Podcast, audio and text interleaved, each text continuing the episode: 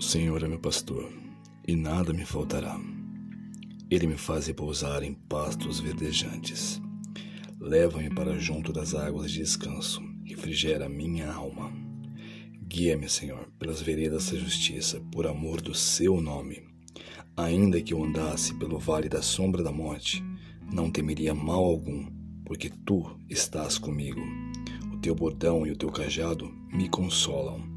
Prepara-me para mim, ó Pai, uma mesa na presença dos meus adversários.